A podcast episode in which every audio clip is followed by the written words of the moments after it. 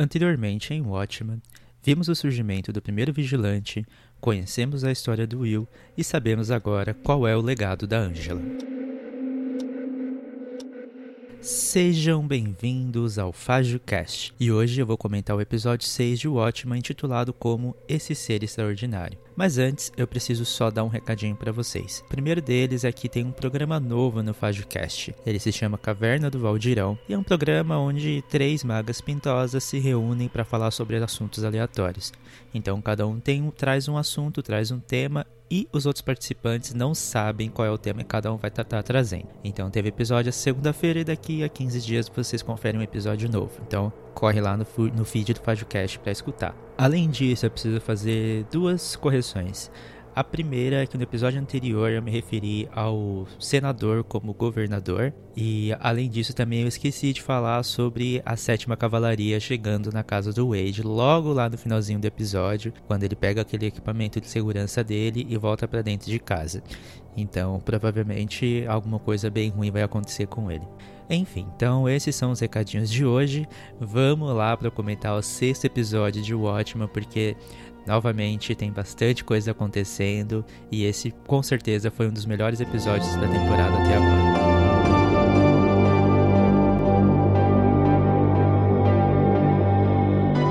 esse episódio é bem interessante porque ele começa com um episódio da série dentro da série de Watchmen.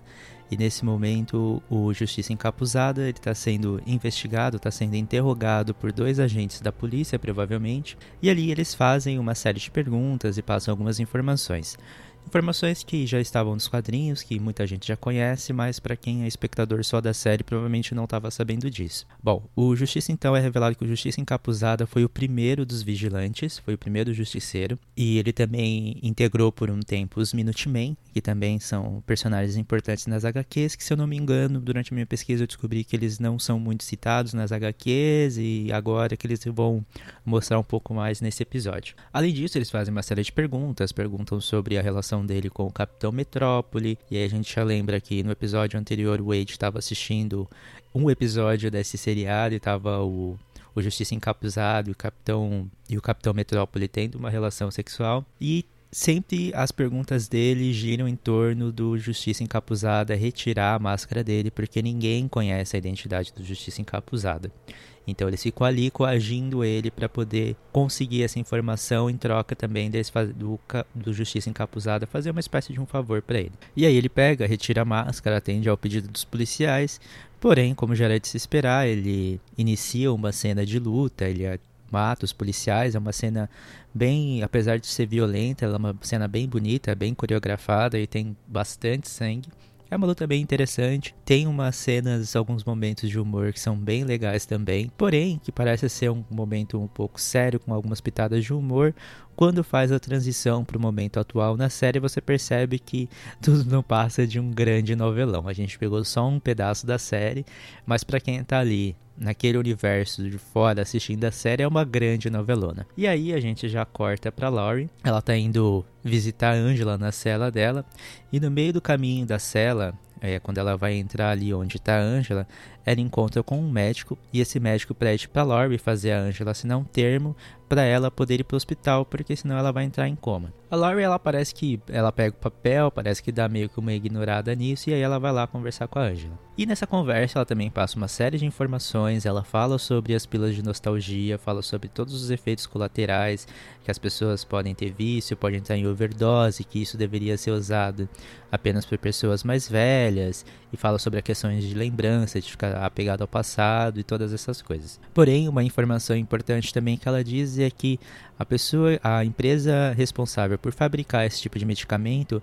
é a empresa da Lady True, então que ela pode ter algum envolvimento nisso. Inclusive, dá para perceber que a Laurie está bastante interessada em saber o paradeiro do Will. Provavelmente ela deve ter alguma informação sobre ele, ou ela precisa dele para obter algum tipo de informação para a investigação dela, para saber tudo o que está acontecendo nesse rolo. E durante esse processo, a Angela começa a ser afetada pelos efeitos da nostalgia, e é nesse momento que a Laurie pede para ela assinar o termo, quando a Angela já está quase, quase desmaiando, quase entrando em coma, e obviamente, a Angela não consegue assinar o termo e aí ela começa a sofrer os efeitos da nostalgia. E daí é interessante perceber que esse episódio ele já toma um aspecto totalmente diferente, principalmente visualmente falando. Por quê?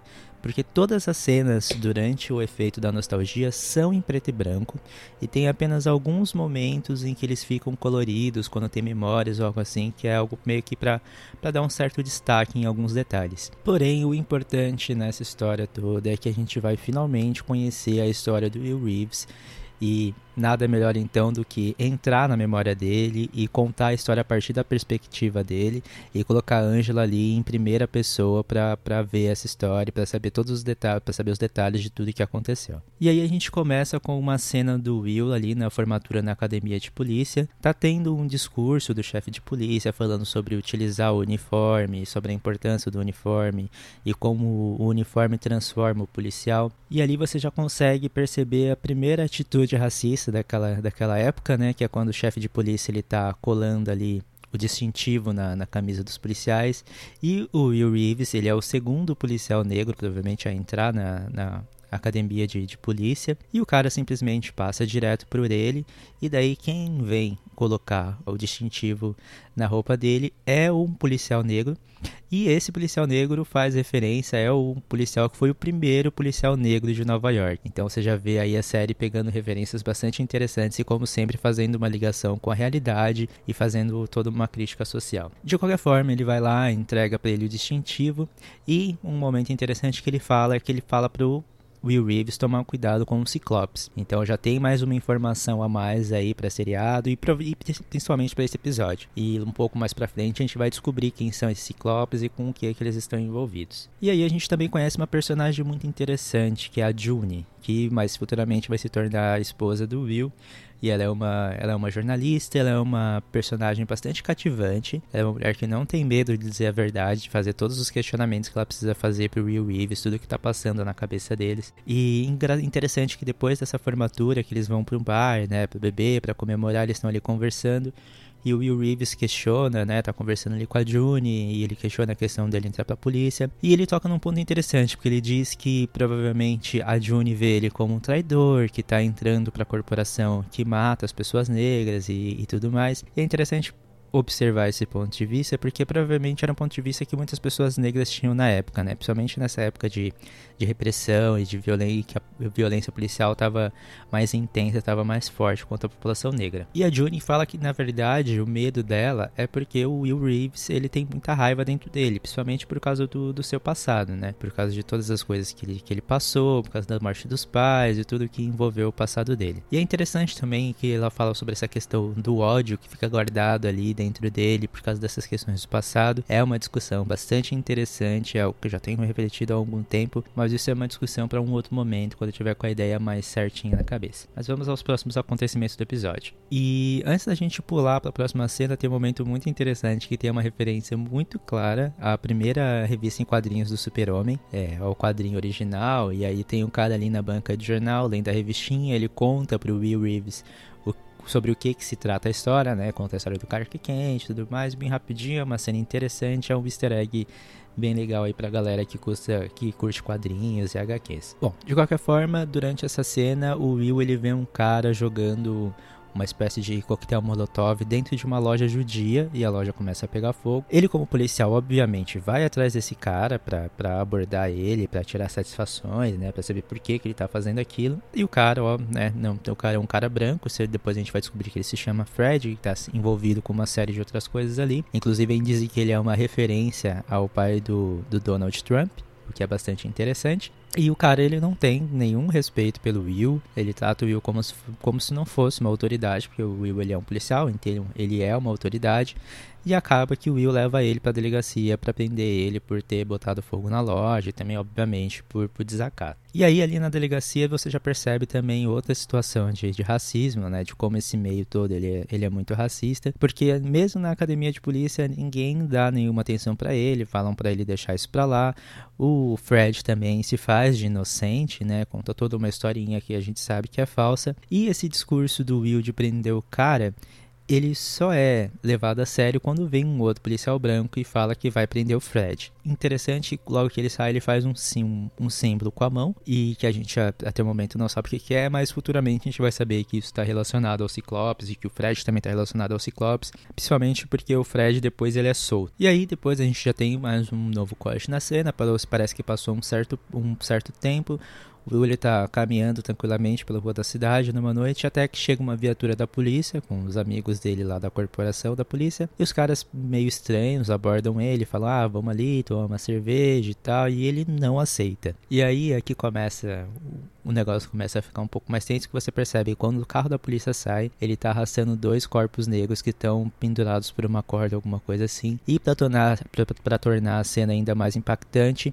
os corpos e o rastro de sangue no chão são a única coisa colorida nesse no enquadramento dessa cena. E aí quando você pensa que o Will tinha se livrado desses caras, eles pegam ele, encurralam ele num beco, espancam o Will Reeves e daí eles pegam e arrastam ele para um local. E esse local depois a gente vai ver que é a mesma árvore onde o Will é, enforcou o policial Judge, né, logo no primeiro episódio. E o Will também vai ser enforcado, é enforcado nessa árvore, porém ele é tirado instantes antes dele morrer. E aí os policiais pegam e falam para ele que é para ele não se meter nos assuntos dos brancos para ele não ser morto. E aí que acontece um dos pontos de virada do episódio, porque o Will sai dali transtornado, né, consternado, ainda com aquele capuz na mão e com a corda enrolada no pescoço, até o momento que ele chega novamente em um outro beco, ele vê um casal sendo abordado por, uma, por vários homens e tentando assaltar eles, abusar deles, alguma coisa assim. E aí você vê o nascimento do Justiça Encapuzada. Então ele pega aquele capuz, ele abre dois olhos ali para ele conseguir enxergar e ele sai e vai combater aqueles bandidos. E aí é interessante você perceber como ele ressignifica esses símbolos, né? No caso do capuz, e da, da corda que foi utilizado para enforcar ele, e isso se tornou um símbolo dele, na verdade, né? Então ele ressignificou esses símbolos.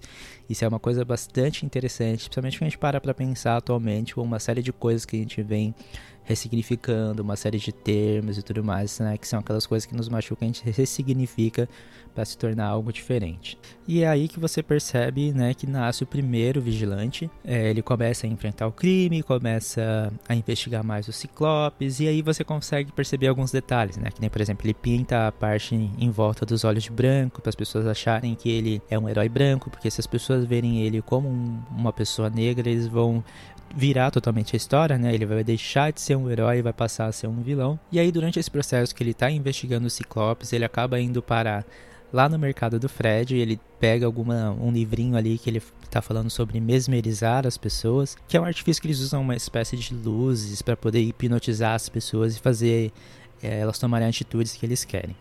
E aí a gente tem uma cena novamente relacionada ao seriado de super-heróis que tem dentro da série, que é aquela cena de supermercado que eu tinha falado anteriormente, foi uma das primeiras cenas de ação, que eu achei uma cena muito bonita, muito bem coreografada, a parte dele entrando ali da parte de fora do mercado e invadindo para poder parar os, os, os, assaltantes.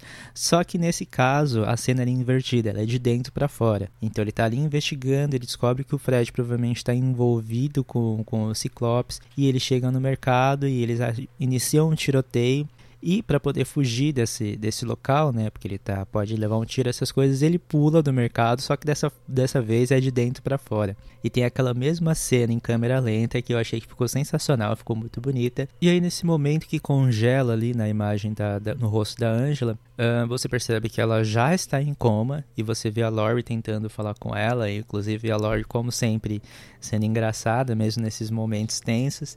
E aí ela chama o marido da Angela para ir ali conversar com ela, passar algumas informações, até para tentar fazer ela acordar desse coma também, fazer ela perceber quem ela realmente é. Provavelmente foi essa a proposta, porque a pessoa pode ficar confusa enquanto ela está sobre o efeito da nostalgia. Então eles provavelmente utilizaram esse recurso para poder ela, fazer ela se lembrar de quem ela é e tentar tirar ela desse coma. E aí eles utilizam isso para fazer a transição para a nova cena, né, que é onde ele está falando sobre quem é o presidente atual e tudo mais. E aí a gente volta para uma cena do Will Reeves em casa já com a June, até que eles recebe a visita de um cara chamado Gardner. E aí esse cara ele chega para fazer uma proposta e aí tem um momento muito interessante que eu gostei muito também, que ele, né, diz para Judy praticamente com todas as palavras que ele precisa que ela saia porque eles vão tratar de negócios. E aí você já vê, né, como é o, o machismo dessa época também. Só que a Judy, obviamente, ela não deita, né? Ela vai lá e fala: "Ah, vocês vão falar de negócios? Que interessante, eu vou continuar aqui então" e ela pega e senta para acompanhar toda, todo o diálogo entre eles, que é basicamente o Gardner com, convidando o Will para fazer parte dos Minutemen. A June não concorda desde o início com essa, com essa ideia, Porém, o Will aceita mesmo assim fazer parte. Você percebe que rola um lance ali entre ele e o Gardner, que depois a gente vai descobrir que na verdade ele é o Capitão Metrópole. E aí depois desse momento, né, que tem aquele toquezinho entre os dois, que parece ser uma espécie de um flerte, a gente tem a confirmação de que os dois têm um caso. E ali também o Gardner também já fala para ele que ele não pode revelar a identidade dele, principalmente por causa da questão do racismo. E depois a gente vai descobrir que na verdade os Minutemen né, não, passam de um produto de marketing que inclusive fazem propagandas para companhias racistas, né, para um banco racista que a gente vê ali que e até ali a gente já percebe também que o Will ele tá querendo investigar os Ciclopes, mas ele só vai sendo ignorado, sendo ignorado, sendo ignorado até o momento que isso vai, né, eclodir no, no momento de raiva principal dele, mas isso, vai, isso é um pouquinho mais pra frente. E aí a gente já muda a cena para um outro momento, né? Que o Will chega num cinema que parece ter sofrido algum tipo de, de atentado. E aí você já percebe pelas pessoas que estão saindo do, de dentro do, do, cinema, né? Do theater que eles têm ali, você percebe que a maioria são pessoas brancas. Então provavelmente foi algum ataque racista, aquele cinema, provavelmente alguma coisa assim. Mas e aí o Will ele pega, entra para poder investigar. Inclusive do lado de fora você percebe os policiais fazendo vários comentários super racistas, bem pesados. E, mas enfim, ele pega, entra lá na sala de cinema, começa a investigar o que está acontecendo. Ele conversa com uma das mulheres que estava ali e, inclusive, Durante esse interrogatório, ele vê um cara saindo com uma espécie de uma câmera, ele, e aí ele sai para investigar o cara, e ele descobre que os caras estão utilizando o mesmerismo para poder influenciar as pessoas a se atacarem e ferirem a si mesmas. Inclusive, vale lembrar também que no começo do episódio eles já fizeram um aviso, porque para caso alguém tenha epilepsia, essas coisas que eles usam muitas luzes piscantes e que isso pode iniciar algum tipo de ataque nas pessoas que sofrem desse tipo de condição. Porém, aí, né, depois dessa cena, né, que ele encontra os caras e tudo mais, ele descobre o que, que eles estão planejando. O Will ele pega, liga pro Capitão Metrópole e fala que ele tá precisando de ajuda, né? Que ele tá descobriu o que que os caras estão fazendo ali com o mesmerismo e que é a questão e que é uma questão racial, né? Que pode estar envolvido com a Ku Klux Klan e mesmo esses, esses ciclopes e tudo mais. Só que o cara não tá nem aí para ele. E aí a gente percebe que o Capitão Metrópole só tá interessado em utilizar ele, utilizar ele para sexo e sexualizar o corpo dele e todas essas essas questões. E é aí que acontece mais um ponto de virada do episódio. E a gente tem novamente aquele TikTok característico, porém dessa vez ele acontece de uma forma um pouquinho diferente, né? Aí você né, tem que assistir o episódio para você perceber essa nuance na diferença desse TikTok, mas para quem está acompanhando a série já deve ter percebido. Mas, como já era de se imaginar, esse foi o pronúncio, o prenúncio de alguma coisa importante que estava prestes a acontecer, que é aí nesse momento o Reeves ele sai da cabine telefônica e ele encontra quem? O Fred. E aí o Fred ele fica fazendo uma série de comentários bastante racistas, também bem pesados, e você percebe ali o, o ódio no, no, olhar do Will Reeves ele vai lá e mata o Fred, sem, sem medo, sem piedade. E aí ele entra no armazém, encontra uns caras ali com várias câmeras, ele atira em todo mundo, mata todo mundo, tem uma cena de luta bem legal. E aí conforme ele vai entrando mais no armazém, ele encontra o cara trancado numa salinha gravando o mesmerismo, né? Falando para as pessoas se atacarem, que é, só era para elas atacarem as pessoas negras e tudo mais. E aí ele mata esse cara também. Ele mata todo mundo dentro do armazém, junta os corpos, joga gasolina e depois a cena corta para ele do lado de fora, o armazém pegando fogo e ele com aquela câmera do lado de fora observando tudo acontecer. E aí depois disso, Will ele retorna para casa, né? Com certeza abalado, você percebe, né, que ele como é que provavelmente a situação psicológica psicológica dele não tá nada bem depois de tudo isso que aconteceu. E aí, né, depois de ter agido como justiça encapuzada, de provavelmente relembrar tudo isso que ele passou, quando ele chega em casa, ele encontra o filho se fantasiando como justiça encapuzada, querendo ser como ele. E aí ele tem um momento de um acesso de raiva que ele pega o garoto e começa a tentar limpar o garoto, né, tirar aquela maquiagem do rosto dele. E por um lado você entende por que, que ele tá fazendo tudo isso, porque você viu o quanto que ele sofreu durante todo esse processo dele como justiça encapuzada. E ele obviamente não quer aquilo pro filho dele, porém a reação dele é muito exacerbada, exacerbada. Ele não, não consegue pensar direito. E a June também, obviamente, chega na hora, ela não aceita isso, ela joga na cara mesmo que não queria que ele fizesse parte dos Minutemen, que ela sabia que isso poderia acontecer, que ela esperava que ele conseguisse lidar melhor com a raiva, o que não aconteceu. E aí ela, obviamente, fica muito puta e fala que ela vai voltar para Tulsa e que o Will não vai com eles. E para finalizar, a gente tem uma cena muito boa do Will Reeves com o Judge, que é aquela cena do, do primeiro episódio que a gente descobre finalmente como ele fez para matar o, o chefe de polícia e ele utilizou uma espécie de uma lanterna que reproduz o mesmerismo e aí o Judge faz tudo o que ele quer. Eles têm um diálogo muito interessante, é curto, mas é interessante sobre a questão do legado, sobre o avô do Judge, sobre tá, o uniforme da Ku Klan que o Judge tinha guardado no armário e ele inclusive ele fala, pô, se você esse é o seu legado, então por que, que você tem que deixar ele escondido? E o Judge diz, né, que ele não sabe de nada do que está acontecendo, que o Will não sabe quem ele realmente é. E aí, nesse momento que o Will mostra que sim, ele sabe quem o Judge é, ele faz o símbolo do Ciclope e faz o Judge se enforcar. Uh, e a, a, gente ainda não sabe muito do, do que realmente aconteceu com o Judge, mas eu achei que foi bastante justo, né? Me senti de certa maneira meio vingado por causa de todas as coisas que o, que o Will sofreu e todas e essas questões. Porém, foi um momento muito interessante, foi uma revelação muito legal. E aí, quando se encerra o episódio, a gente tem a Angela acordando. Você percebe que ela provavelmente está em alguma instalação da Lady True e a Lady True simplesmente vai até ela e diz: Welcome back. E aí o episódio se encerra. E aí, só passando algumas informações adicionais sobre esse episódio, uma coisa bastante interessante que deu pra perceber é que provavelmente o Will Reeves é um personagem bissexual, o que eu acho bem interessante, porque já traz aí uma representatividade.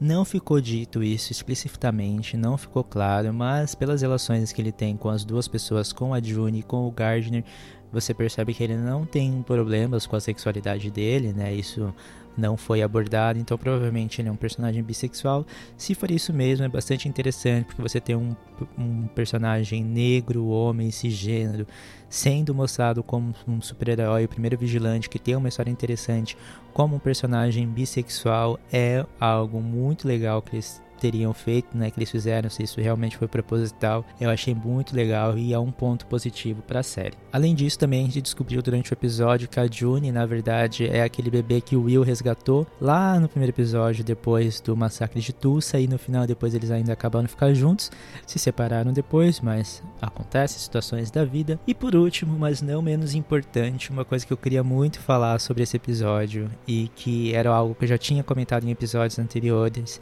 é sobre falar a importância do legado e da, do, sobre do, do, passado, do legado de pessoas negras. Eu acho que foi bastante interessante, bastante determinante a Angela conhecer a história do Will, que é de certa forma um, um antepassado dela, é o avô dela, e ela ter conhecimento dessa história, ter conhecimento do que, que aconteceu com a família dela antes, né, dela se tornar uma super, uma vigilante e de ver que ela também está repetindo os mesmos passos que o avô dele, então que ela tem um legado, né, que o avô dela foi esse super, esse vigilante, foi esse super-herói, que foi o primeiro vigilante, que foi o que culminou em toda a história de Watchmen, todos os acontecimentos que vêm a seguir depois dele, e ele ser uma pessoa tão importante, inclusive ser uma pessoa que foi embranquecida pelo sistema, né? Então você pode ver na série que, né, o personagem é um personagem branco, como a gente viu né, na, na, primeira cena de apresentação desse episódio. E você vê essa questão do, do embranquecimento e a questão do racismo, por que, que ele é um cara mostrado como branco. E eu achei isso muito interessante. Eu fiquei bastante feliz com a forma que eles mostraram essa questão do, do legado, do seu passado, dos seus antepassados, e de você conhecer a sua história, de como isso é importante. Então eu achei isso muito legal, era algo que eu tava torcendo muito que para que acontecesse. Aconteceu de uma forma totalmente diferente do que eu imaginava. Na verdade, eu não tinha uma, uma ideia formada sobre como isso iria acontecer, como eles iriam mostrar isso, mas eu gostei muito de como eles apresentaram isso nesse episódio e como eles deram um foco só para isso. O episódio ele não tem Ozymandias, não tem outros personagens, não tem nada. Eles estão só contando a história do Will, né, do início até o fim. A história é muito bem contadinha, é tudo muito bem, tudo muito bem construído. Então eu fiquei bastante feliz com o resultado desse episódio. Então é isso, galera. Esses são alguns acontecimentos do episódio 6 de Watchmen. E no episódio de hoje, pelo que deu para ver pelo trailer que eles mostraram logo no final do episódio 6, parece que a Lady True tem planos para salvar a humanidade. Ela comentou sobre isso no trailer. Ela também provavelmente tem planos para Angela, porque se percebe ali que ela tá fazendo algum tipo de, de experimento. E Vamos ser novamente Ozymandias, obviamente, vai parece que ele está passando por algum tipo de julgamento, mas parece que vem bastante coisa interessante aí também no sétimo episódio, então assistam hoje o episódio 7, que vai sair na HBO, vai sair às 9 horas da noite, que a gente comenta sobre ele na semana que vem. Além disso, então, quero deixar um recadinho para o final para vocês. Quando eu construí a pauta para esses episódios, muitas das informações são informações que eu tiro, conclusões que eu tiro do episódio, mas eu também busco outras fontes para conseguir outras opiniões, bater outras informações, porque o Ótimo é uma série que tem muita coisa, tem muito detalhe a ser passado, e tem três canais no YouTube que eu geralmente procuro para poder obter essas informações e que eu recomendo para vocês que vocês assistam, para vocês terem informações adicionais, para vocês terem outros pontos de vista. Então eu vou deixar três canais aqui para vocês. O primeiro é o canal do Load, que é um cara negro ele faz, ele faz vídeos sobre quadrinhos, sobre cultura pop também. Tem o canal da Mikan, que é Mika com 3 N's no final, e tem o canal do Série Maníacos. No canal da Mikan eles fazem um review do, do seriado, mais ou menos parecido com o que a gente faz aqui na Fazcast. E no canal do Série Maníacos eles comentam sobre as teorias da conspiração sobre o Watchmen. Então é um conteúdo aí adicional para vocês consumirem, para vocês assistirem e para obterem maiores informações sobre essa série. Então eu acho que por hoje é só. Não se esqueçam de seguir o, FajoCast nas redes sociais. Então, Twitter e Instagram você me encontra como FajoCast. Se você quiser, você também pode enviar e-mail para nerdfajuto.gmail.com. Então é isso, galera. Muito obrigado por escutarem até aqui e eu espero vocês no próximo episódio. É isso, um abração para todos e tchau, tchau.